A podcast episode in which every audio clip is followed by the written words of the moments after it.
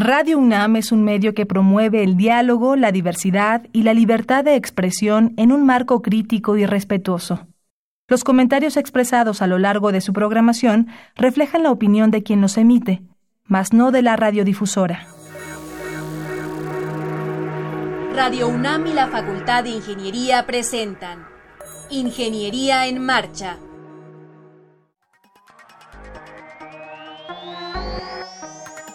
un espacio dedicado a la divulgación del quehacer de la Facultad de Ingeniería. Ingeniería en Marcha. Le informamos sobre las innovaciones tecnológicas y de investigación. Orientamos en temas de autoconstrucción. Presentamos la cultura y las artes. Y compartimos nuestras victorias en el deporte. Ingeniería en Marcha. Un programa pensado para vincularnos con usted. Ingeniería en Marcha.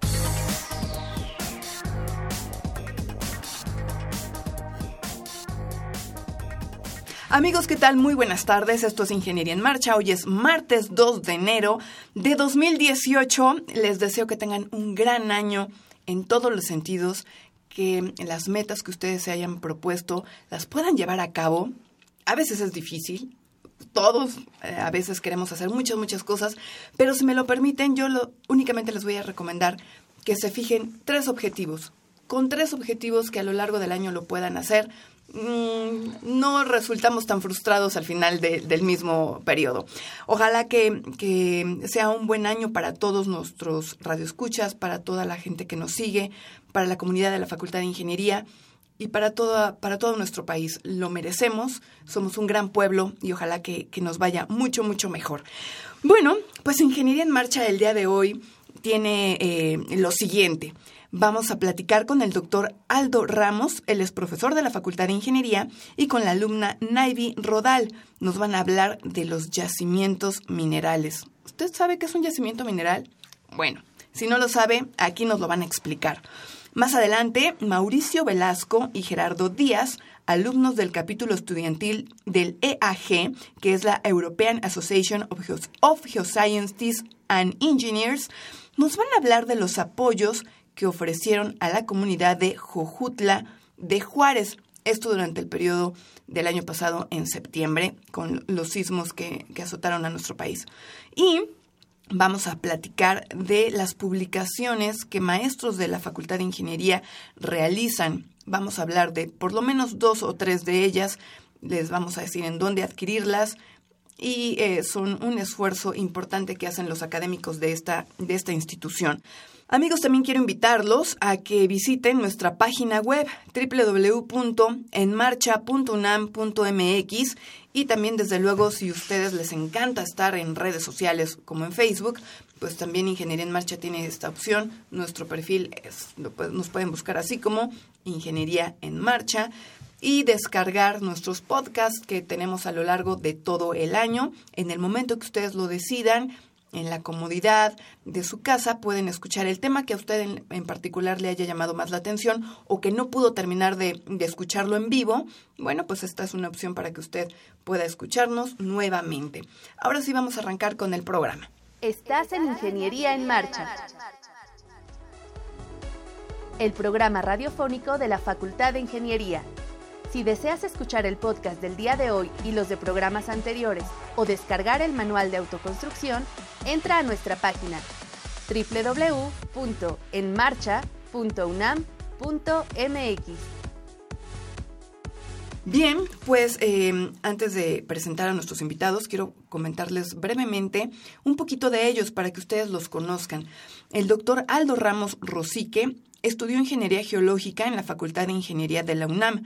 Realizó estudios de maestría en ciencias de la UNAM y doctorado en filosofía por la Universidad de Kingston en Inglaterra.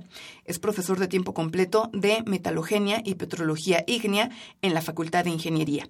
Tiene interés en la aplicación de la geoquímica y la petrología en procesos geológicos como la patogénesis de rocas ígneas y la metalogenia en depósitos minerales. Naivi Denise Rodal Morales es destacada alumna de séptimo semestre de Ingeniería Geológica, es miembro de la Sociedad de Estudiantes de Ingeniería Geológica y tiene un interés marcado en la, en la metalogenia, especialmente en procesos magmáticos asociados y remediación ambiental. Sonó tremendo todo esto, ¿verdad? Bueno, pues primero bienvenidos, muy buenas tardes. Qué bueno que están en Ingeniería en Marcha, bienvenidos. Muchas gracias. A ver, vamos a, desmenuzar un poco, Aldo. Sí. ¿Qué son los yacimientos minerales? Muy bien, muchas gracias. Pues eh, los yacimientos minerales son recursos que se extraen de las minas, ¿no? Para decirlo como que así rápidamente.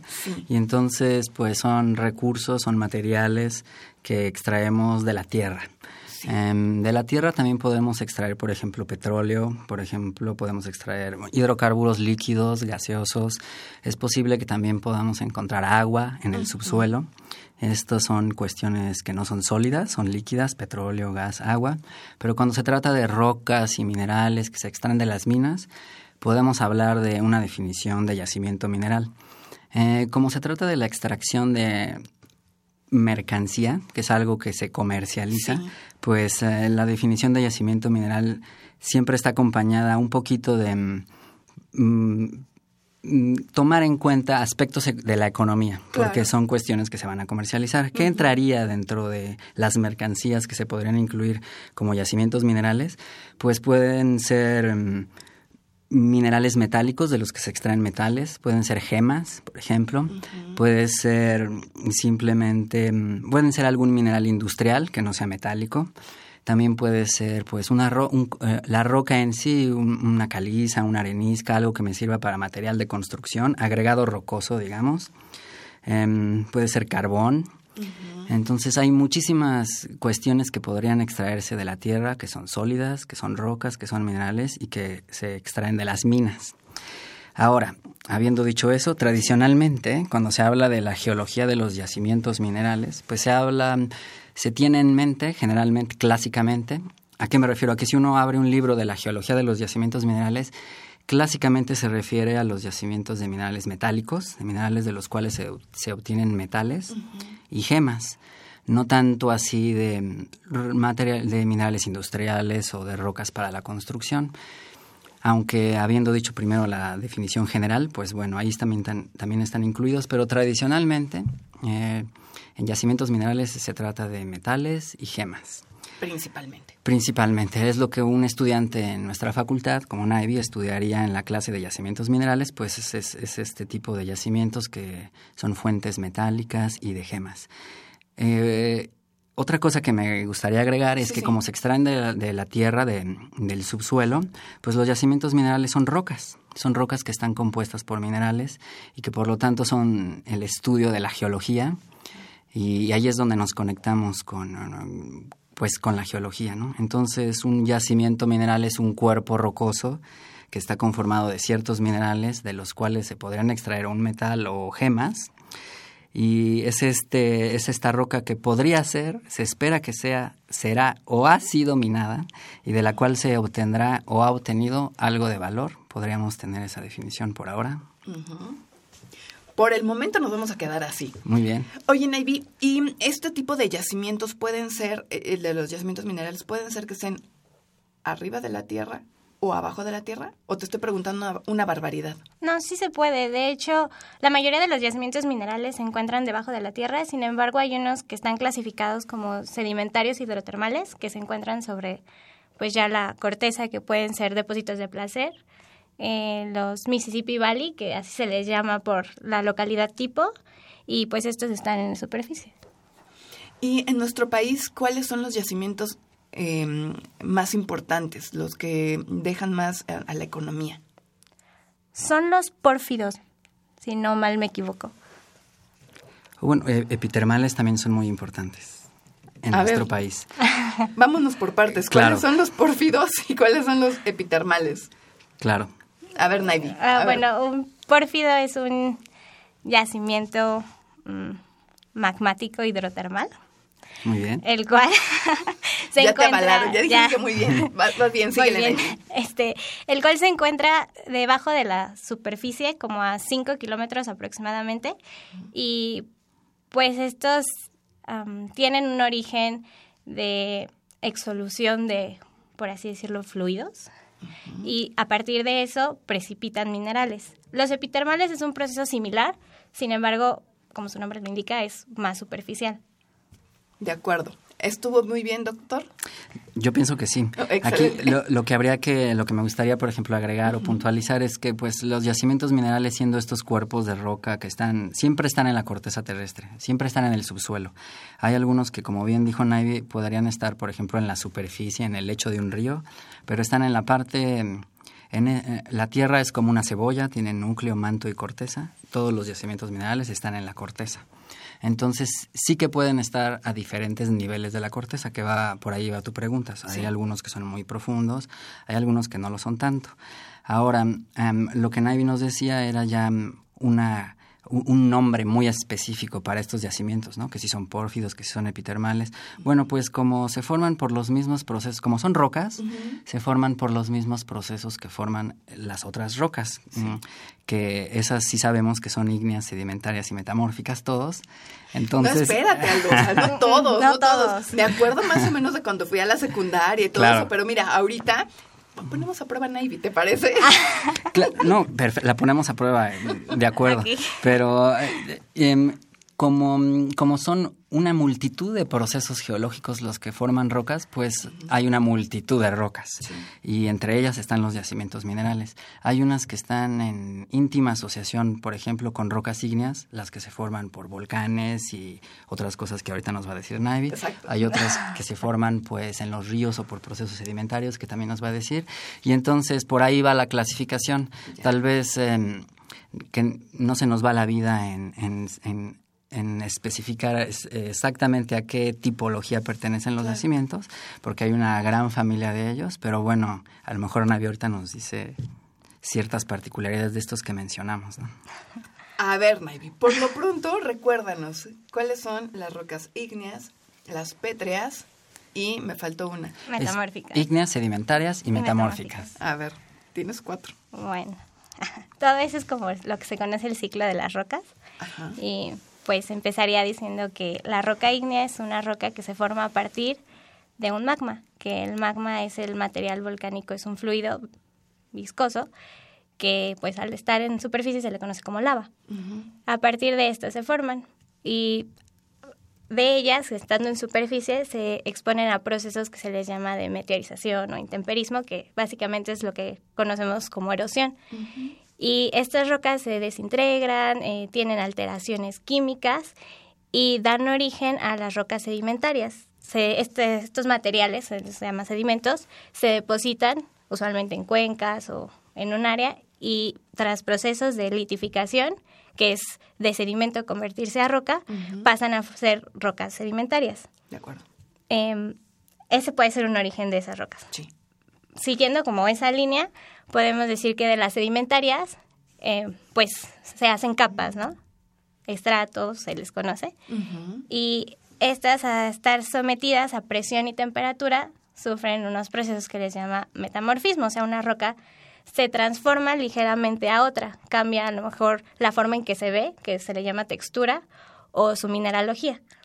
Y así se dan origen ciertas rocas metamórficas. Pero esos cambios son muy lentos. Sí, claro, es tiempo geológico, son millones de años.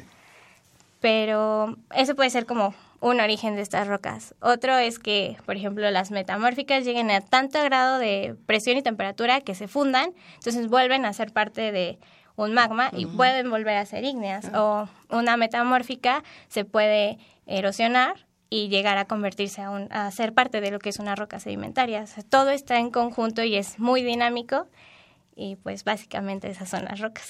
Excelente. Yo creo que lo hizo muy bien, Aldo. ¿Tú cómo ves? Yo también creo. Excelente, muy bien. Palomita para Navy.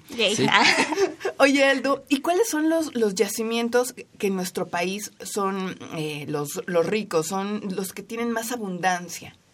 Bueno, mira, aquí em, haciendo un poco más de puntualizaciones, pues em, hay, hay metales que son más abundantes que otros, pero en general los metales son muy poco abundantes en la corteza. Entonces los yacimientos minerales son anomalías en la corteza. Cuesta trabajo encontrarlos, hay que explorar, para eso están los geólogos, las geólogas y yo diría más bien los geocientíficos. ¿no? Entonces, mm, y, hay muchas tipologías y, y, subtipologías de yacimientos. En México tenemos de casi todas las tipologías y de casi todas las tipologías. México es un país eh, minero, ¿no? más que petrolero, es muy minero. Entonces tenemos muy buenos ejemplos de todos los yacimientos. Entonces, tal vez sea bueno mencionar em, que los yacimientos a veces tú puedes eh, explotar algo y son muchas toneladas de esto. Por ejemplo, en, para mencionar la tipología que mencionó Naivi, los pórfidos son yacimientos que independientemente del nombre, son yacimientos de los que hay mucho tonelaje, mucho material, con poquito cobre. Vamos a decir, menos de 1% de cobre, 1% de cobre por tonelada. Y entonces son yacimientos gigantes, de los cuales se extrae mucho tonelaje, pero en cada tonelada hay muy poco cobre. Hay otros yacimientos que a lo mejor son de menor tonelaje, pero con, un, con mayor ley. Em, esto es la cantidad metálica, ¿no? Entonces, ejemplos de esos tenemos en México de todos. Ahora, los, los yacimientos gigantes, los monstruos, son aquellos que producen millones de toneladas, ¿no? Con ley baja o alta, pero son eh, gigantes. Entonces son muy particulares. Son de los que se explotan desde 10 millones de toneladas hasta mil millones de toneladas que tienen de reservas, ¿no?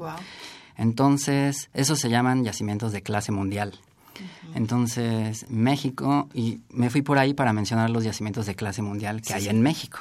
En México cuenta con muchos ejemplos de yacimientos de clase mundial. Por ejemplo, el yacimiento de las cuevas, que está en San Luis Potosí, es el yacimiento de fluorita más grande de todo el mundo. Ese, ese produce el 6% de toda la fluorita que se produce a nivel global. La fluorita no es metálica, eh, es un mineral industrial.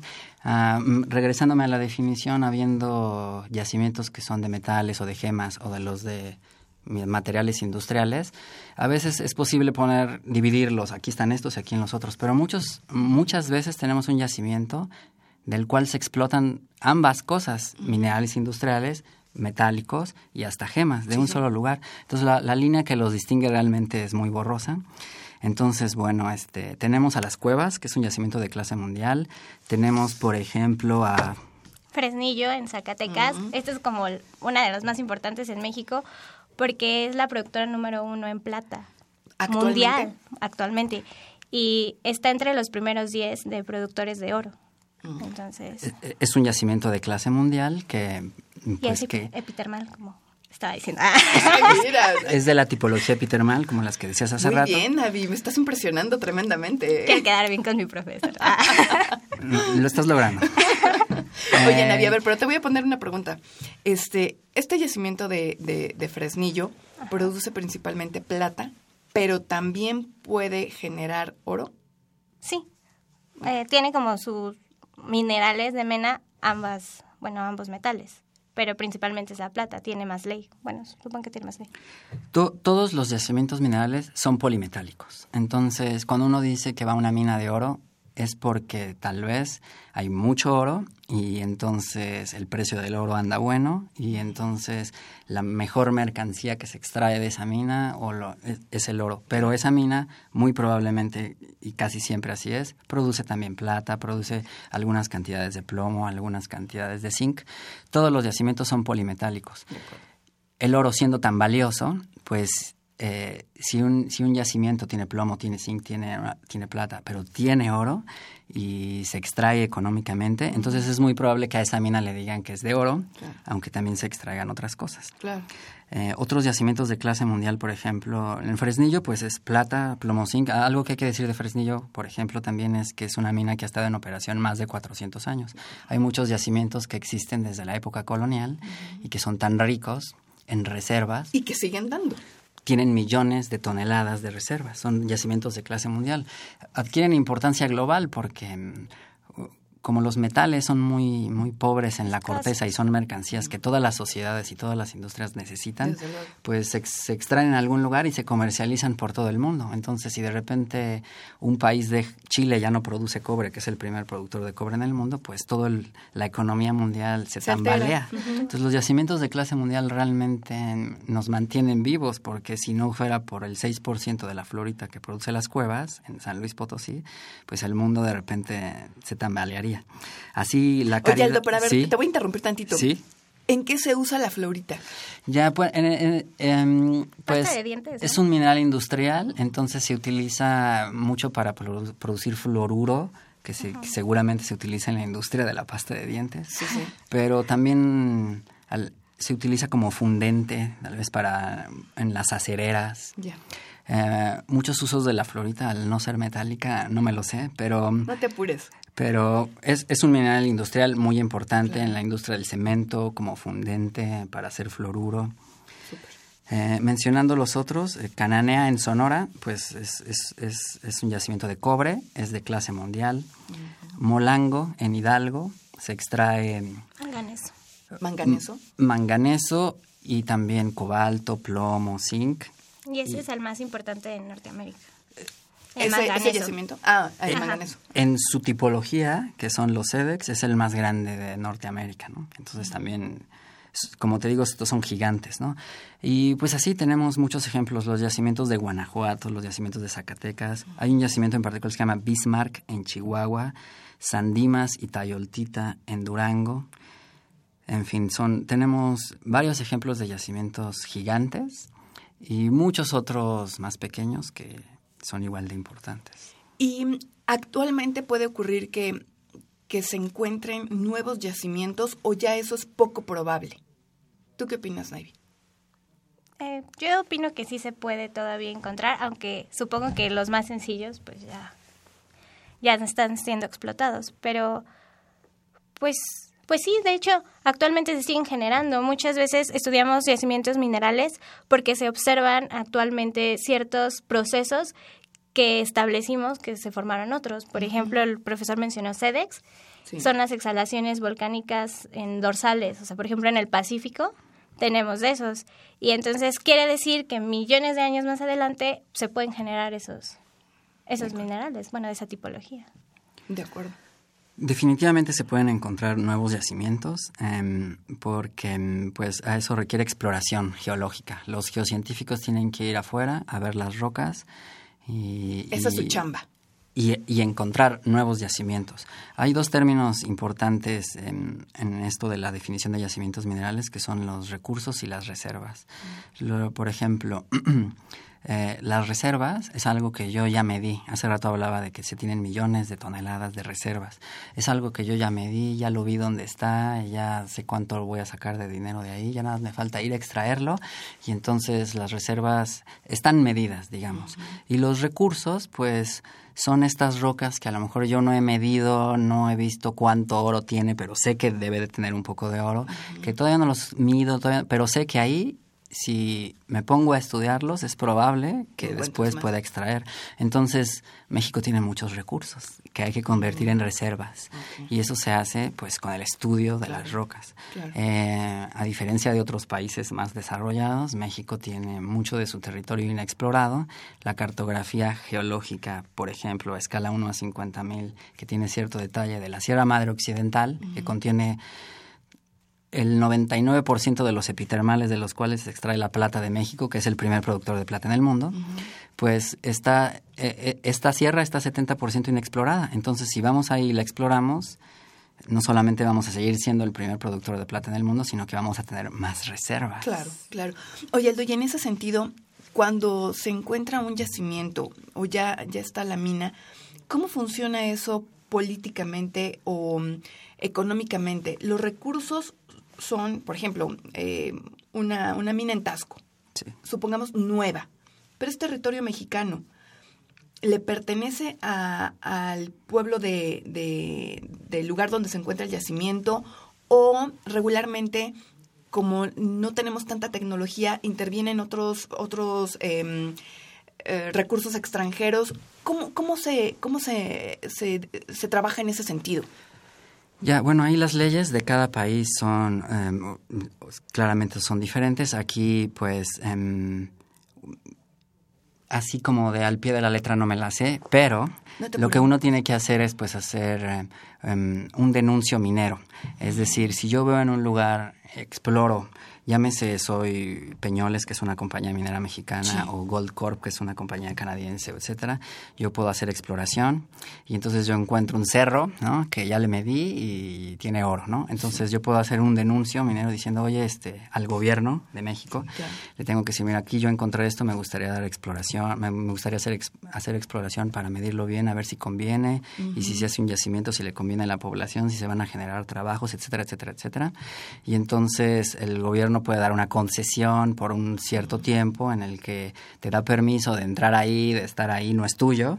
Y si al final se desarrolla una mina, pues es posible que se haga y después pues habrá que pagar los impuestos correspondientes y, tú haces la mina, ¿no? Entonces eh, el, subsuelo de, nuestro país es de los mexicanos, pero pues así es como se manejan este tipo de cosas, se, hace una, se da una concesión por parte del gobierno, se hacen estudios y, y bueno, de ahí a que esto se convierta en mina también pueden pasar muchísimas otras cosas y muchos otros factores. De hecho, la política, el ambiente social, si hay una guerra o inclusive problemas ingenieriles de, pues sí, el cerro tiene mucho oro, pero está hasta allá arriba y está dificilísimo meter un camión allá o un camino. Eso también puede...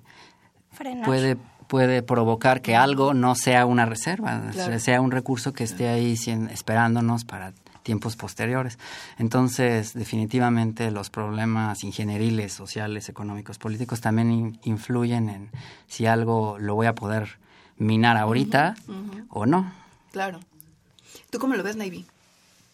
Estoy de acuerdo con él. De hecho, en México el 70% de las bueno, de las exploraciones son extranjeras y principalmente es Canadá, lo cual es lo que decía, son las concesiones que son durante ciertos años.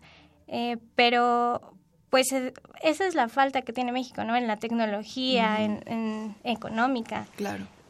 Mm. Pues bueno, Peñoles es el que, el que em, es dueño de la mina de Fresnillo y son los primeros productores de plata en todo el mundo, esa compañía, ¿no? O sea, está listada, en la, por ejemplo, en la Bolsa de Londres y cotiza dentro de las 100 empresas que manejan más dinero en todo el mundo, ¿no? Ahí está Fresnillos de Em, entonces... Em, También está Grupo México, otra empresa que está influyendo ya en la minería. Sí hay mineras mexicanas, obviamente, y, también pues hay, y, todas las mineras andan por los yacimientos, andan tras los yacimientos minerales de todo el mundo realmente. Pues sí. De hecho, la minería en México es de las cinco actividades que más eh, deja dinero. Sí, seguro. No, pero además debe de ser eh, una superindustria porque la, la herramienta que se necesita, pues no va a ser como que voy aquí a la ferretería y me consigo algo para perforar unos barrenos, pues no es tan sencillo, ¿no? Claro, entramos en este problema ingenieril, ¿no? Eso también, la, excavación, el, el, el, excavar algo para minarlo también es un factor que se tiene que considerar. ¿Y, el dónde? Por ejemplo, si está muy profundo, pues a lo mejor no, no, tengo la tecnología o, o, me cuesta más trabajo hacer un pozo de lo que yo voy a extraer después. En ese sentido hay minas, por ejemplo, que se explotan de manera subterránea, hay otras que se explotan en lo que se llama un tajo a cielo abierto y hay otras que se pueden explotar con una combinación de ambas. Entonces, pues sí, ahí los factores económicos es, influyen mucho. Sí, claro, claro. En, en, ver si vas a explotar algo, ¿no? Pero puede estar ahí, en tus reservas, en tus... Puedes irlo estudiando en lo que se desarrollan las tecnologías. Y desde su punto de vista, ¿México tiene eh, reservas buenas de, plata y de oro? Eh, reservas, definitivo. Em, como mencionábamos hace rato, que México es el primer productor de plata en el mundo, casi casi sale de, de, unas cuantas minas, ¿no? De, las minas de Fresnillo y, las de Peñasquito, que son de una compañía canadiense. Y entonces te puedo hablar, por ejemplo, de las reservas de, Fresnillo, que em, ahorita aquí las tenía porque esas no me las sé de memoria. no te apures, pero em, estas yo creo las puse por acá. Aquí está Peñasquito, por ejemplo, es el segundo productor de plata en México, el quinto productor de plata en el mundo Em, y tiene reservas de 17.8 millones de onzas de oro, 1.070 millones de onzas de plata, 3.214 toneladas de plomo y 7.098 millones de toneladas de zinc. Entonces, estamos hablando de millones y millones de kilogramos de, plata, oro, plomo, zinc. ¿no? En el caso de Fresnillo, por ejemplo, eh, tiene reservas de más de 300 millones de toneladas eh, de todos los metales juntos. 530 millones de, de 530 millones de onzas de plata, 9.5 millones de onzas de oro.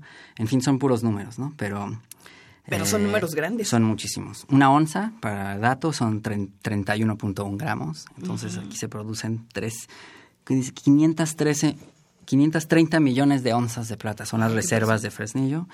Y, y más lo que mencionó que todavía falta por por explorar. Por explorar y en esa zona, que es donde se genera la plata. Tienen el plan de generar 650 millones de onzas de, de, de plata y 7.5 millones de onzas de oro para, para este año, el 2018, aumentar sus reservas. Esto quiere decir que esta compañía ya está ahí, ya está explotando ese yacimiento, pero sigue buscando alrededor para aumentar sus reservas. Claro, claro. Qué impresionante, qué datos tan, tan atractivos y qué creen, el tiempo se nos acabó en Ingeniería en Marcha, pero eh, ah. estuvimos encantados, aprendimos muchísimo y a mí me gustaría que, que más adelante regresen, regresen con otro, con otro tema o a lo mejor Aldo nos platicas qué estás haciendo con tus proyectos Papit más adelante, que es otro súper tema.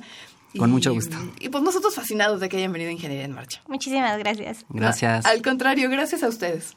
Qué bueno que sigan con nosotros en Ingeniería en Marcha, porque ahora quiero presentarles a Mauricio Velasco y a Gerardo Díaz. Mauricio es el presidente del capítulo estudiantil de la EAG. ¿Cómo estás, Mauricio? Bienvenido. Hola, ¿qué tal? Buenos días, Alejandra. Eh, muchas gracias por la invitación. No, hombre, al contrario. Qué bueno que pudieron venir. ¿Cómo te va, este Gerardo? Bienvenido. Muy bien, muchas gracias también por la invitación. A ver, platíquenos, ¿qué quiere decir EAG? Es un capítulo estudiantil que entiendo tiene poco tiempo que se formó. ¿Qué quieren decir las siglas? Eh, bueno, este, la EAGE, que sus siglas están en inglés, significan en español la Asociación Europea de Geocientíficos e Ingenieros. Efectivamente, Alejandra Kiss en, en la UNAM eh, se formó hace tres años. Eh, tú conoces a Moira, ella fue una de las fundadoras del capítulo. Entonces nosotros vamos de relevo este año. Y, bueno, la EAGE e como tal es una organización internacional. Eh, se originó en Holanda, en Huren, Holanda. Y bueno, fue en 1955 donde se concretó ya la asociación. Tienen, este, podría decirse sucursales en Moscú, en, eh, en otras partes de Europa, pero en América Latina casi no tiene. Entonces, la asociación está eh, viendo el aspecto de América, más que nada hacia lo latino. Sí. Eh, tenemos una manager que se llama Claudia. Esta manager está en Colombia. Entonces, eh, en América Latina se enfoca mucho solamente en Colombia la Asociación Europea pretende expandirse más y aquí en México. En México solo tenemos cinco capítulos estudiantiles, que tres de ellos son en Tabasco y dos aquí en Ciudad de México. Uno en Facultad de Ingeniería. Así es. Pues qué maravilla, qué maravilla que, que, tengan presencia en este capítulo importante. Y ahora me gustaría que me platiquen cómo eh, fueron, cómo es que, que llegaron a trabajar a Jojutla de Juárez. Mm. ¿Qué pasó ahí, este Gerardo?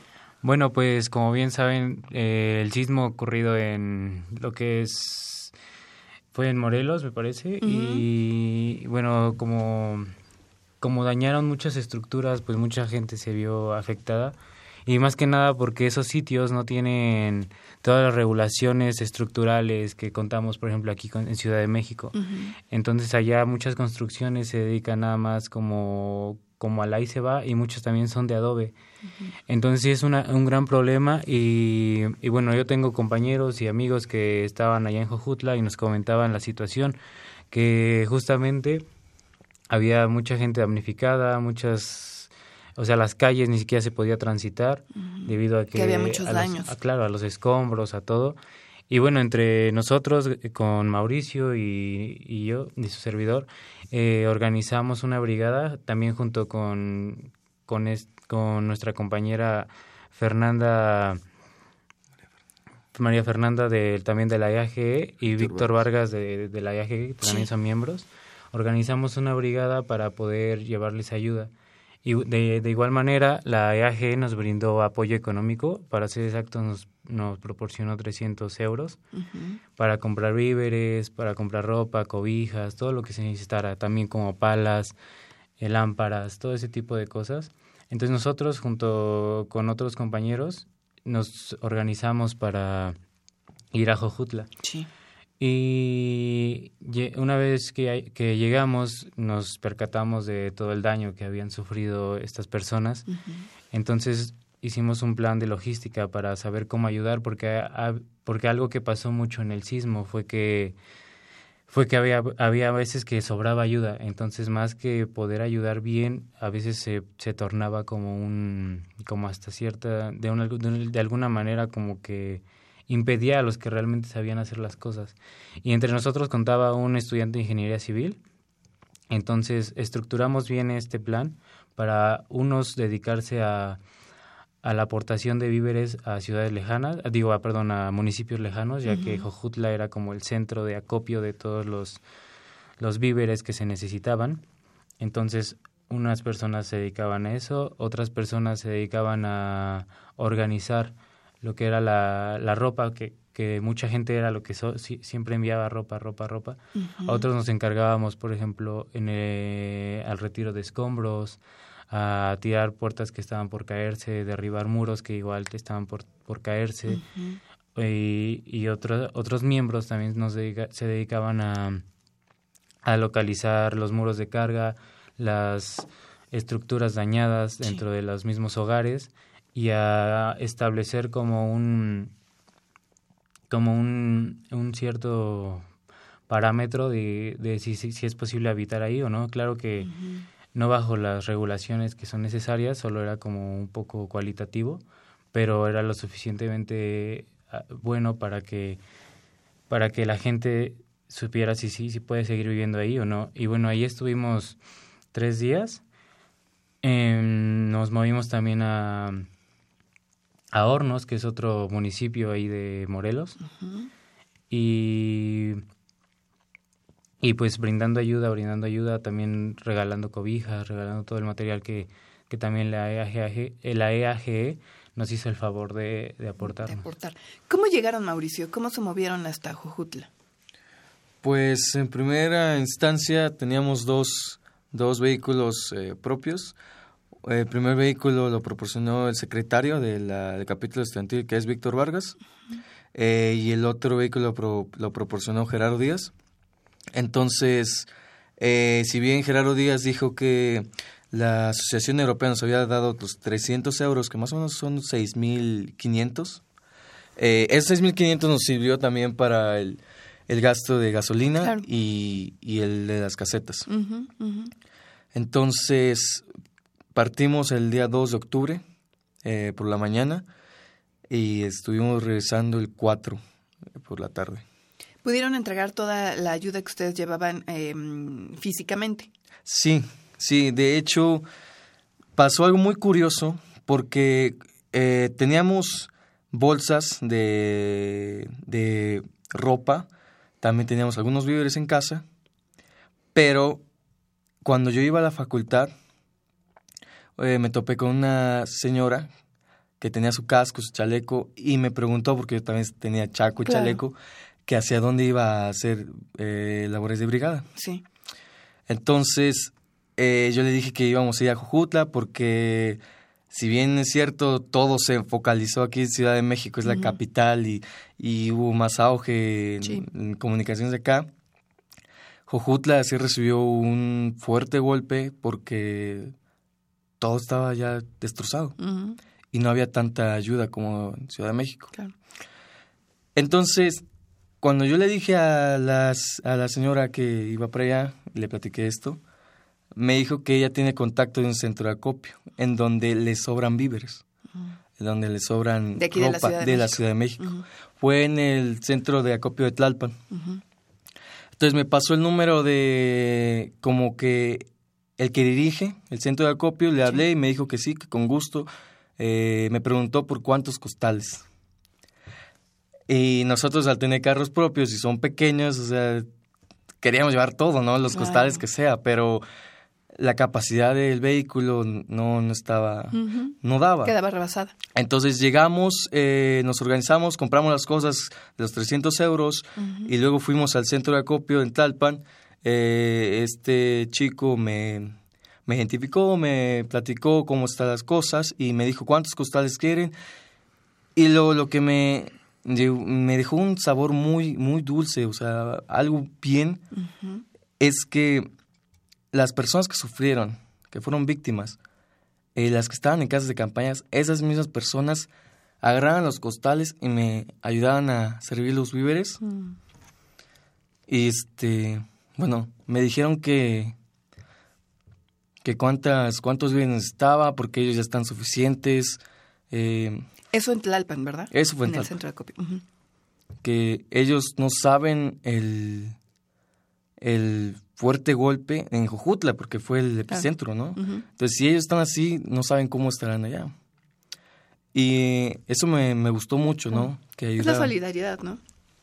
Así es. Es la solidaridad. a ustedes están, están muy, muy jóvenes, no les había tocado eh, lo que ocurrió en el 85, hace 32 años, pero yo creo que, que la juventud respondió de una manera extraordinaria, como se espera de, de, una, de una sociedad eh, hermana, de una sociedad que ve por los demás. Y lo que ustedes hicieron me parece que, que mm, es un ejemplo, es un ejemplo para todos los universitarios de ir al sitio donde más los necesitaban, no quedarse. Desde luego, cualquier tipo de ayuda siempre es bien recibida, siempre. Claro pero ir a, un lugar, hacer el esfuerzo de ir a un lugar más lejano donde también se necesitaba ayuda, siempre también es importante. Claro, y, y por ejemplo, bueno, eso es lo que admiro mucho de, México, porque nosotros, bueno, una vez que habíamos organizado la brigada, no teníamos como definido, eh, bueno, al principio no teníamos bien, bien definido qué personas irían. Entonces fuimos a, a recolectar, porque igual como mencionaba mi compañero Mauricio, en el centro de Tlalpan daban, daban apoyo y, habíamos escuchado también noticias de que en el estadio de CEU les sobraban víveres. Entonces fuimos en busca de, justo eso, de víveres. Y lo que pasó ahí fue que, que no encontramos víveres, pero, pero hubo gente que nos quiso apoyar y, y gente así que no conocíamos para nada. Les decíamos, ¿saben qué? Tenemos este plan, vamos a ir a Jojutla. Eh, ahorita salimos así ya de ya quién se apunta y, varios levantaron la mano y entre esos el compañero de ingeniería civil que fue bastante bastante de bastante apoyo porque pues él sabía de estructuras claro y, y, eso es algo que que, que, me, que me, me, parece muy gratificante de, pues, de nuestro país como, como nación de y solidaridad entre todos y, y, no ver por de, una manera egoísta como no pues yo quiero hacer más yo quiero hacer menos cosas así. Y, y otra parte que me pareció bastante bastante eh, importante fue el hecho de que estando allá en, en Jojutla también nos prestábamos todo así oye necesito un necesito una pala y necesito que un pico y, nos lo ¿Cómo le hicieron en ese sentido, Gerardo? ¿Llevaban eh, herramienta suficiente para poder em, ayudar a, a, remover escombros? ¿Cómo, ¿Cómo fue eso? Eh, por parte como te decía, ya había un centro como de acopio, que era como el centro y de ahí se movían a municipios aledaños. Eh, llegaba mucha mucha herramienta también de, de gente, llegaba herramienta, llevaba ropa, llegaba eh, eh medicinas, papel higiénico, todo eso. Entonces, sobraba realmente herramienta. Entonces, había brigaditas que se formaban y iban a sitios donde había que derribar muros, había que derribar puertas, había que hacer ese tipo de cosas. Y una vez, eh, una vez que ellos terminaban, pues nos rolábamos las herramientas. Eh, y así fue como, como logramos hacernos de, tanto equipo, porque realmente nosotros como tal, además de lo que ya habíamos comprado gracias a la IAG, teníamos ya cascos, botas y, y chalecos. Eso era lo que nosotros, digamos, pusimos de nuestra parte. ¿Qué, encontraron en, en Jojutla, en Mauricio? Eh, un escenario complejo, un escenario que ustedes no estaban viendo aquí en la Ciudad de México. más o menos fue así. Sí, Alejandra. No es que llegamos al centro de Jojutla, donde fue más afectado. Eh, había una manzana, bueno, según yo, a primera instancia pensé que era un terreno baldío. donde habían piedras amontonadas, pero me dijeron que era una manzana llena de casas, que se, cayeron como piezas de dominó, así me dijeron, eh, una tras otra. Entonces fue la, la primera manzana que pudieron este, derribar. Eh, bueno, después las zonas eh, vecinas a esas, a esas manzanas estaban muy afectadas, estaban todavía en labores de, de, remoción de escombros. De, rescate ya no, ya había pasado este dos semanas. Claro, porque ustedes fueron el 2 de octubre. Así es. Entonces, el problema era el escombro. Luego, eh, más, bueno, más hacia las afueras de la ciudad ya no se veía mucho, este, eh, sí había, sí había fracturas, las casas, pero no era tanto como en el centro. ¿Y la, la gente em, del municipio tuvieron acercamiento por, con, con el presidente municipal, em, con alguna autoridad en ese sentido? Sí, de hecho, la primera actividad que tuvimos como sociedad, este, fuimos a un centro de, acopio que era en un kinder, el kinder de, de este Jojutla. Entonces ahí nos dividimos, como dijo Gerardo. Yo con, junto con mi compañera María Fernanda y yo fuimos a, labores de cocina. Luego eh, Gerardo, Víctor y otros eh, eh, acompañantes fueron al, al de medicina. Sí. Entonces, una vez que yo estaba en el departamento, en la cocina, se acercaban a mí muchas personas y empezamos a, a dialogar. De, y entre esas personas llega un chico eh, de traje y dice que si no había eh, algo más para el gobernador, porque de hecho el gobernador estaba ahí. ¿Cómo que algo más? Sí, preguntó que si no había otra comida. Ah. Porque el gobernador estaba ahí y este y si no había como bolillos o siquiera para darle o hacer unas tortas. A lo que el chef le dijo que no, que es lo que hay. O sea, no, no ha ah, llegado o sea, pedía algo, algo, algo ya más elaborado. Ay, no inventes. Sí, para el gobernador, pero yo estuve ahí, yo, yo, este, ¿Tú lo, escuché, sí, entonces me enojé mucho y, sí, tipo de esas cosas, eh, como que te calan, ¿no? Pues te hierve la sangre. Pues sí, o sea, como decimos algunas personas, el horno no está para bollos y haciéndose, o sea, totalmente fuera de lugar. ¿no? Sí. Bueno, esa fue la experiencia fea, negativa. Sí. Pero seguramente ustedes tienen más experiencias, Gerardo. Sí, también con quien tuvimos acercamiento fue con una directora de una, de una primaria, que justamente habían, habían puesto la primaria para albergue, tanto para personas como para para víveres. Entonces fuimos con ella y nos comentó cómo lo vivieron realmente. Y nos contaba que que pues pensaba que, que, hasta se iba a abrir la tierra y que iba a ser como el fin del mundo. Y algo que, que, también nos gustaría como, como hacer para labores posteriores sería dar ciertas clases de, de cómo se propagan los sismos, cuáles son las afectaciones, porque, por ejemplo, se tiene muy malentendido que hay oscilatorio, trepidatorio. Por ejemplo, la misma directora que, que pues es, es estudiada creía que se iba a abrir la Tierra. Entonces eso no, eso no va a pasar con el sismo. Y eso es algo que nos gustaría sí apoyar por parte igual de la EAG y, y también de manera Es muy importante la información, es importante porque eh, te puede tranquilizar, te puede mm, eh, ayudar a, a, quitarte malas ideas, ¿no? Ahorita lo que tú mencionabas que durante un sismo no se puede abrir la tierra, yo no sabía. A mí me tocó el sismo aquí afuera de Radio UNAM y también te da mucho miedo y puedes, eh, puedes imaginarte muchísimas cosas. Qué bueno que dices que no se puede abrir la tierra. ¿Me lo puedes garantizar? también. ok, está bien, depende. Pero la información es importante. Y eso es, eh, si tienen ustedes como objetivo difundir, hacer alguna, alguna campaña informativa en, en algunos lugares, me parece que es algo extraordinario. Sí, de hecho es la directora de la secundaria. de, es una secundaria que era del municipio de Hornos. Eh, con ella comentamos que sería bueno hacer un tipo de campamento. Entonces nosotros eh, estamos elaborando un proyecto no campamento como tal de carpas, no, sino que un taller de ciencia, divulgación de ciencia.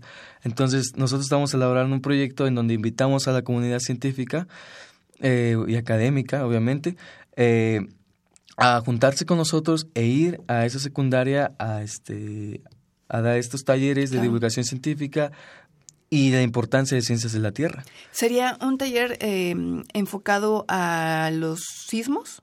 No, sería un taller enfocado a ciencias de la Tierra por, y la importancia que tienen estas ciencias por ser estudiadas.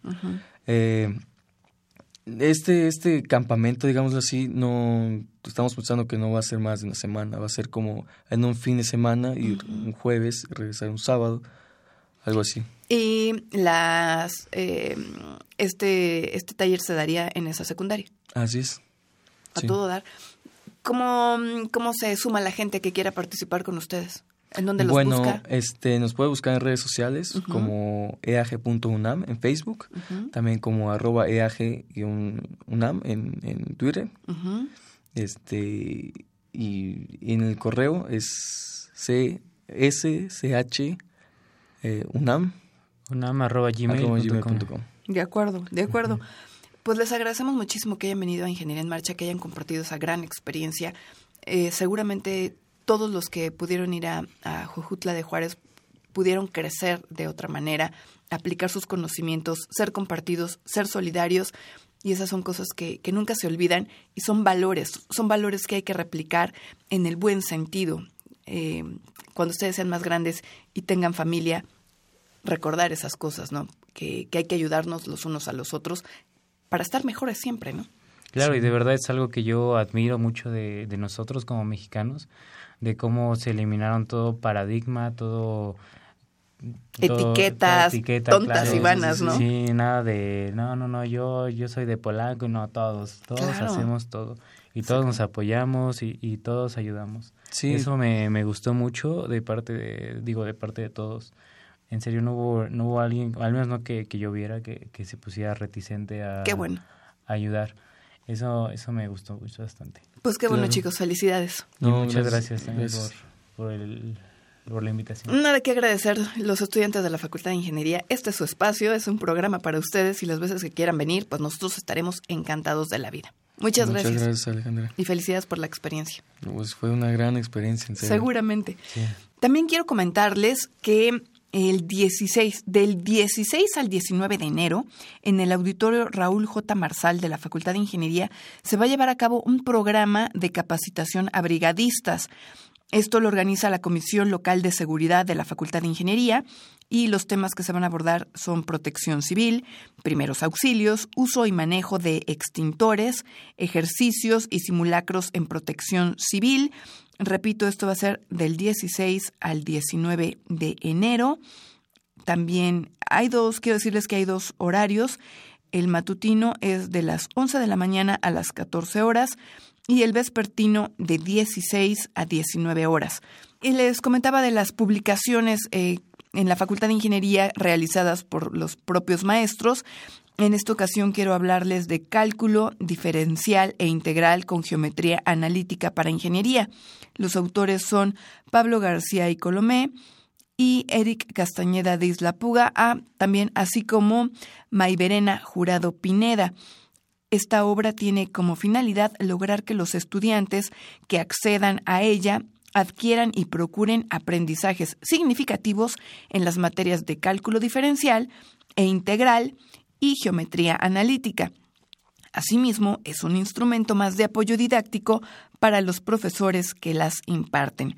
Consta de 12 capítulos con un gran número de ejercicios y problemas de aplicación, muchos de ellos relacionados con la ingeniería. Es importante mencionar que este material es también un valioso apoyo para quienes estudian otras licenciaturas que incluyen los temas de cálculo y geometría analítica. Bueno, pues no me queda nada más que agradecerles que hayan estado con nosotros en este primer programa de enero del 2018 en Ingeniería en Marcha. También quiero agradecer, por supuesto, la, en la producción a mi compañero Pedro Mateos, en las redes sociales a Sandra Corona, en la página web a José Luis Camacho y en los controles técnicos a Rafael Alvarado. Continúen disfrutando de la programación musical que Radio UNAM tiene para ustedes. Hasta pronto.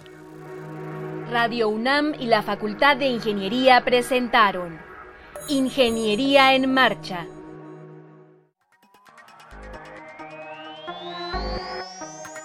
Un espacio dedicado a la divulgación del quehacer de la Facultad de Ingeniería. Ingeniería en Marcha. Le informamos sobre las innovaciones tecnológicas y de investigación. Orientamos en temas de autoconstrucción. Presentamos la cultura y las artes. Y compartimos nuestras victorias en el deporte. Ingeniería en Marcha. Un programa pensado para vincularnos con usted. Ingeniería en Marcha.